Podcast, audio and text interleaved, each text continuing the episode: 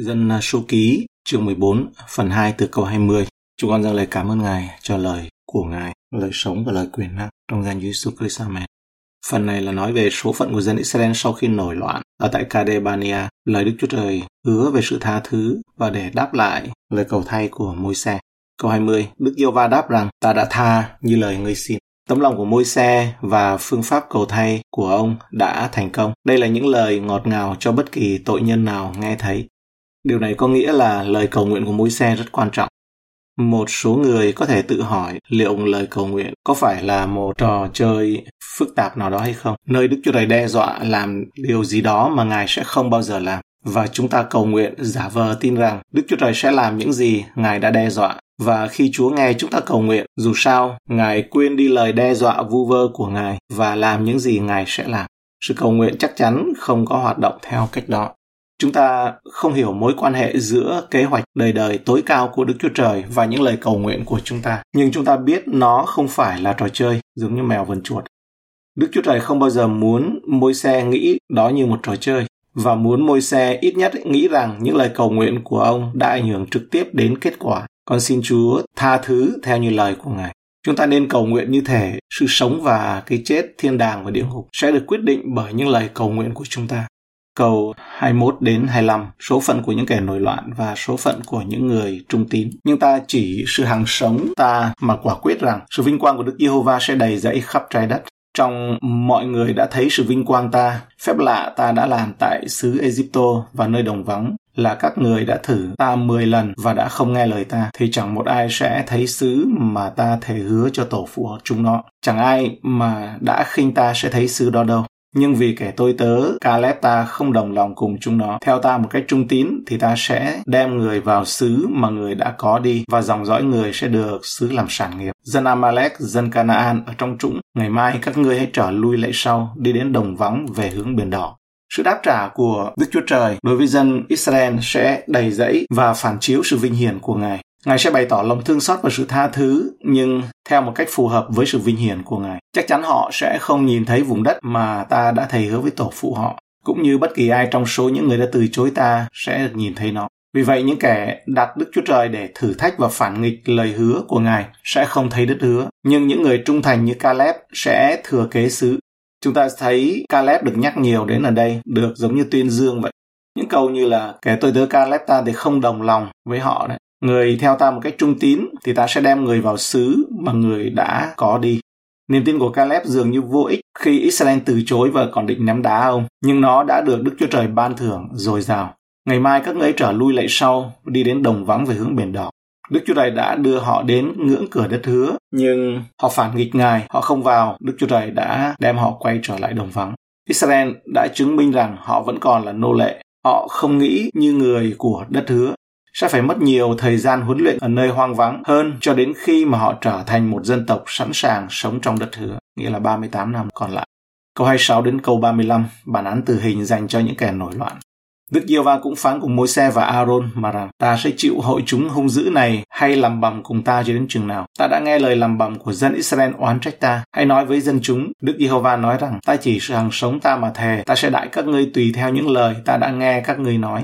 Những thây các ngươi sẽ ngã nằm trong đồng vắng này. Các ngươi mà người ta đã tu bộ, hết thảy bao nhiêu cũng vậy, từ 20 tuổi sắp lên là những kẻ đã làm bầm cùng ta, thì chẳng hề được vào xứ mà ta đã thề cho các ngươi ở ngoại trừ Caleb con trai của Sephune và Joshua con trai của Nun. Nhưng ta sẽ đem vào xứ những con trẻ của các ngươi mà các ngươi có nói rằng chúng nó sẽ bị làm một miếng mồi rồi chúng nó sẽ biết xứ các ngươi đã chê bai. Còn những thây các ngươi sẽ ngã nằm trong đồng vắng này. Con cái các ngươi sẽ chăn chiên nơi đồng vắng trong 40 năm và sẽ mang hình phạt vì tội thông dâm của các ngươi cho đến chừng nào thây của các ngươi đã ngã rạp hết trong đồng vắng. Các ngươi đi do thám xứ bao nhiêu ngày, nghĩa là 40 ngày, thì các ngươi cũng sẽ mang hình phạt vì tội gian ác mình bấy nhiêu năm, nghĩa là 40 năm, một năm đền cho một ngày. Bây giờ các ngươi sẽ biết ta đã xây khỏi các ngươi, ta Đức Giê-hô-va đã phán. Ta sẽ làm điều này cho cả hội chúng hung dữ này đã hiệp lại nghịch cùng ta. Chúng nó sẽ bị hao mòn và chết tại trong đồng vắng này.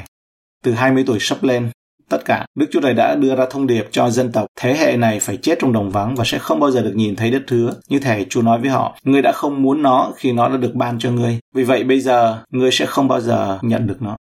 Họ nói giá như mà chúng tôi chết trong đồng vắng này trong câu 2 đấy. Bây giờ Chúa sẽ ban cho họ điều họ ước muốn. Nếu họ thích cái chết hơn là bước đi của đức tin, Chúa sẽ định đoạt số phận của họ. Ngoài trừ Caleb và Joshua, những người có đức tin này là những trường hợp ngoại lệ được vinh danh. Họ sẽ bước vào miền đất hứa vì họ có trái tim và tư duy của con người mới. Ngay cả Môi-se và Aaron cũng không bị ngoại trừ, họ cũng sẽ không vào đất hứa vì mỗi người có những lý do riêng. Nhưng chúng ta nhớ rằng Môi-se không vô tội trong toàn bộ thảm kịch này. Ông đã đồng ý với yêu cầu của dân chúng để gửi thám tử thay vì chỉ mạnh dạn đi chiếm xứ bằng đức tin.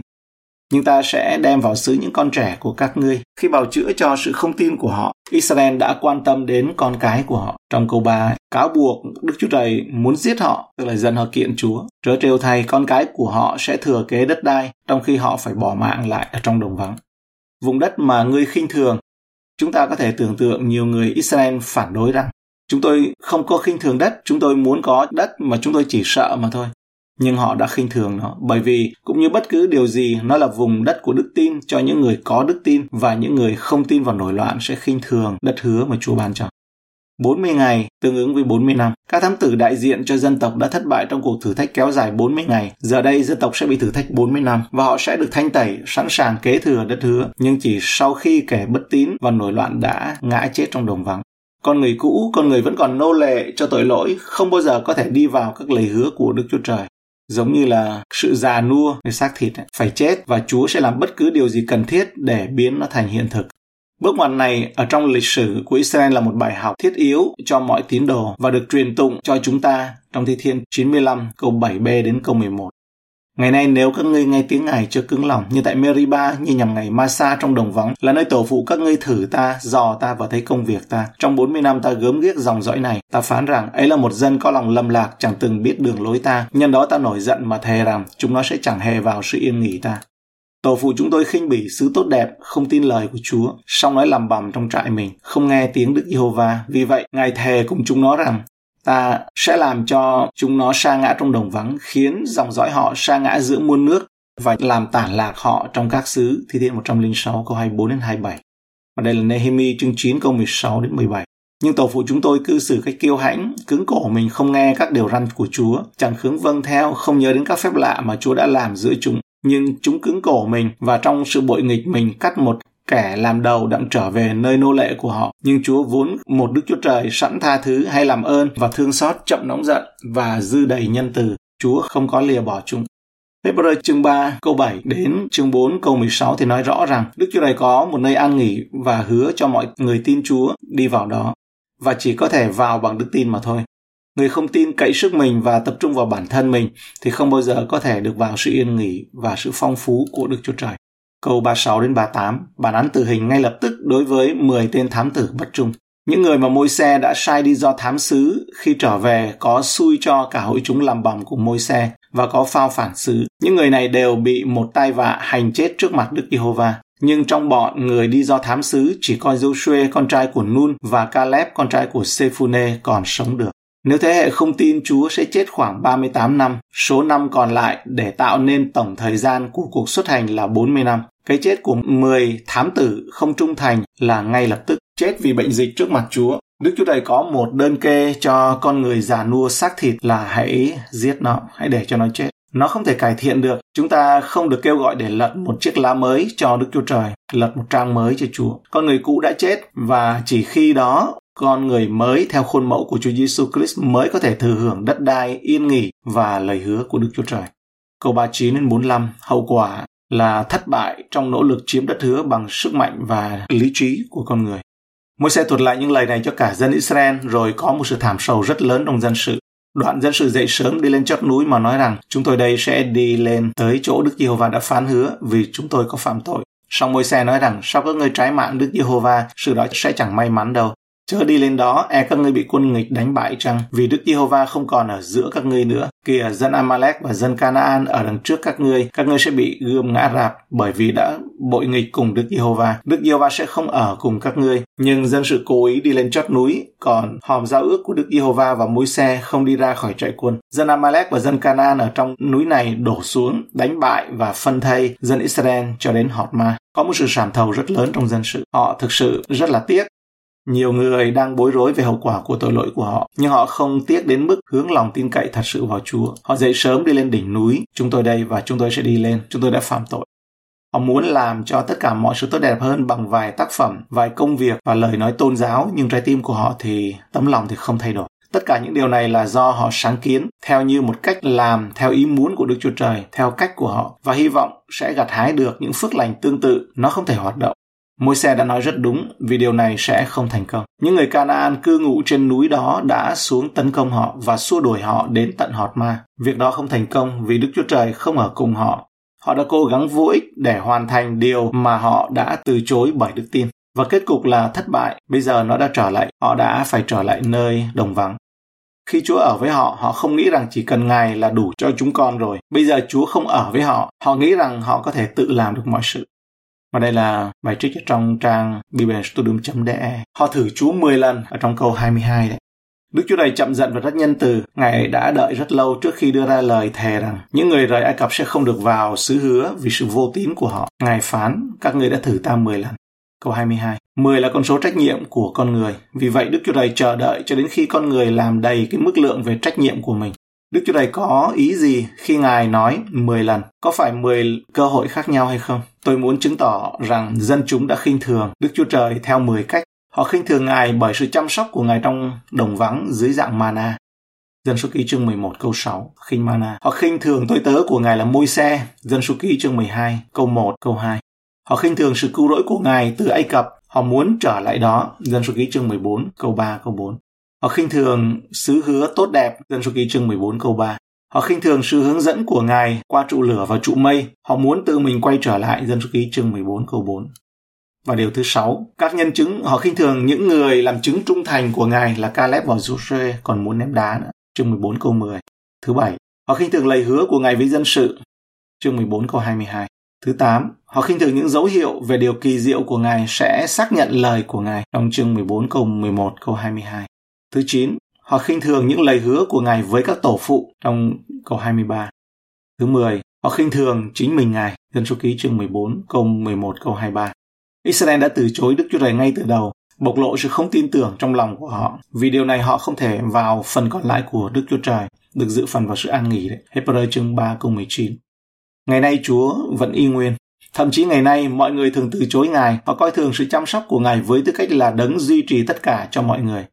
Họ coi thường tôi tớ của Ngài là Chúa Giêsu, sự cứu rỗi của Ngài qua công việc của cô cô tha, phúc âm của Ngài mà ngày nay các nhân chứng trung thành, những con người vẫn rao truyền, vẫn rao giảng và cuối cùng là họ coi thường chính Ngài, nhưng Ngài vẫn đang chờ đợi vì Ngài không muốn mọi người bị hư mất. Nhưng nếu sự khinh thường của Đức về sự khinh thường đối với Đức Chúa Trời lúc đó dẫn đến việc con người không thể vào đất hứa thì sự khinh thường Đức Chúa Trời ngày nay sẽ còn nhiều hơn thế nào nữa. Khi Đức Chúa Trời đã tỏ mình hoàn toàn trong con Ngài và công trình cứu chuộc vĩ đại đã diễn ra sẽ dẫn đến thực tế là những người từ chối sự cứu rỗi như vậy sẽ không thoát khỏi sự phán xét của Đức Chúa Trời và sẽ không bao giờ bước vào được sự an nghỉ của Ngài. Hebrew chương 4 câu 7 Ngày nay nếu các ngươi nghe tiếng Ngài thì chớ cứng lòng. Tiếp theo, sự phàn nàn và sự than vãn nói ở trong uh, dân số ký chương 14 câu 1 đến câu 4. Sự phàn nàn và sự than vãn là phản ứng của người dân Israel khi các thám tử báo cáo về cuộc hành trình khám phá xứ Cana, la hét khóc lóc và cào nhau.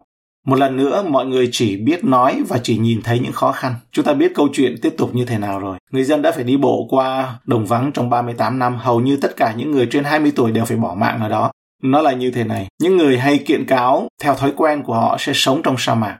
Vì vậy chúng ta hãy cẩn thận, đừng phàn nàn và rên rỉ, lăm bầm và la hét.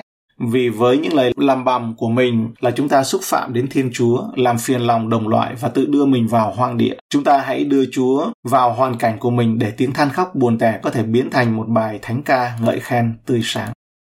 Và đây là phần tiếp theo là ba mối nguy hiểm trên con đường đến đất hứa. Có ba mối nguy hiểm. Cơ đốc nhân chúng ta đã chết với Đấng Christ, được sống lại với Đấng Christ và chúng ta đã được cùng ngồi với Đấng Christ tại các nơi cao trên trời. Nói một cách hình bóng, chúng ta đã vượt qua biển đỏ, vượt sông Jordan và đúng ra là đang ở miền đất hứa. Nhưng cũng như người dân Israel trên đất có nguy cơ không nhận ra những gì Đức Chúa Trời ban cho họ, thì những cơ đốc nhân chúng ta cũng như vậy. Khi dân Israel đi qua biển đỏ và thấy mình trong sa mạc, đây là nguy cơ thứ nhất, ấy, thì có những người khao khát trở lại Ai Cập và muốn, thậm chí là muốn quay trở lại đó. Trong dân số ký chương 11 câu 5, 18 câu 18, chương 14 câu 3 câu 4. Chúa đã giải thoát họ khỏi ách nô lệ, nhưng họ lại bị lôi kéo trở lại đó. Chúng ta được giải thoát khỏi quyền lực của quỷ Satan và khỏi tội lỗi và được đưa ra khỏi thế gian. Tuy nhiên, có thể xảy ra sau một thời gian chúng ta bắt đầu lại phạm tội. Roma chương 6. Nguy hiểm ở đây là dục vọng và xác thịt. Nguy cơ thứ hai, dân Israel băng qua sông Jordan, có một số người không muốn vượt qua sông Jordan và ít nhất là không muốn sống ở trong đất đó. Hai chi phái rưỡi định cư ở bên ngoài miền đất hứa vì họ có nhiều gia súc. Trong dân số ký chương 32 câu 5 chúng ta được sống lại với Đấng Christ và được chuyển vào thế giới của sự phục sinh. Nhưng có thể xảy ra trường hợp chúng ta chỉ có thể tư tưởng những việc trên đất chứ không phải những việc ở trên trời. Colossae chương 3 câu 1 đến câu 5. Vậy nếu anh em được sống lại với Đấng Christ, hãy tìm các sự ở trên trời, là nơi Đấng Christ ngồi bên hữu Đức Chúa Trời. Hãy ham mến các sự ở trên trời, đừng ham mến các sự ở dưới đất. Vì anh em đã chết, sự sống của mình đã giấu với Đấng Christ trong Đức Chúa Trời. Khi nào Đấng Christ là sự sống của anh em sẽ hiện ra, bây giờ anh em cũng sẽ hiện ra với Ngài trong sự vinh hiển. Vậy hãy làm chết các chi thể của anh em ở nơi hạ giới, tức là tà dâm, ô uế, tình dục, ham muốn xấu xa, tham lam. Tham lam chẳng khác gì thời hình tượng. Nguy hiểm là những thứ trần tục ở trên thế gian này làm cho chúng ta mù quáng trước những điều mà chúng ta cần. Nguy hiểm thứ ba, khi dân Israel chinh phục xứ hứa, có những người không can đảm chiến đấu chống lại dân Canaan trong các quan xét chương 1 câu 19. Họ không xua đuổi chúng hay là đặt chân mình trên mảnh đất của miền đất hứa. Người cơ đốc nhân chúng ta đã rời lên ở các nơi trên trời trong Đức Chúa Giêsu. Ephesos chương 2 câu 6 và được ban mọi ơn thiêng liêng tại các nơi trên trời. Trong sự hiểu biết và đặc biệt là khi nhận ra những ơn phước này có một cuộc đấu tranh với quyền năng thuộc linh của sự gian ác trên trời. Ephesos chương 6 câu 10 có thể nhanh chóng xảy ra rằng chúng ta không thể đứng vững và chống cự và không có khả năng đứng được. Điều nguy hiểm là chúng ta né tránh cuộc chiến và thích sống một cuộc đời cơ đốc nhân hòa hảo. Kẻ thù muốn chúng ta sống trong tội lỗi, nó muốn biến những điều tồi tệ của thế giới này thành chương trình sống của chúng ta nhưng chúng ta đã chết ở trong đấng Christ. Nếu nó không thành công thì ít nhất nó muốn chiếm chúng ta bằng những điều hư vô ở trên đất này, nhưng chúng ta đã được sống lại với đấng Christ. Nếu nó cũng không thành công và chúng ta muốn sống như những cơ đốc nhân trên trời thì nó sẽ phát động các cuộc tấn công có chủ đích chống lại chúng ta. Sau đó những mũi tên lửa của ác quỷ sẽ bay dày đặc và nó muốn làm xáo trộn nội tâm của chúng ta để chúng ta mất can đảm sống như những cơ đốc nhân trên trời và bước đi xứng đáng với sự kêu gọi mà chúng ta đã được Chúa kêu gọi. Nhưng đúng ra đó là chúng ta đang được đồng ngồi với Đức Christ tại các nơi trên trời. Đó là ba mối nguy cơ. Cảm ơn Chúa. Đó là bài học ở trong ờ, chương này. Họ sắp sửa bước vào đất hứa rồi nhưng mà bị hụt gần được. Cái này gọi là gần được. Xin Chúa giúp đỡ cho mỗi chúng ta.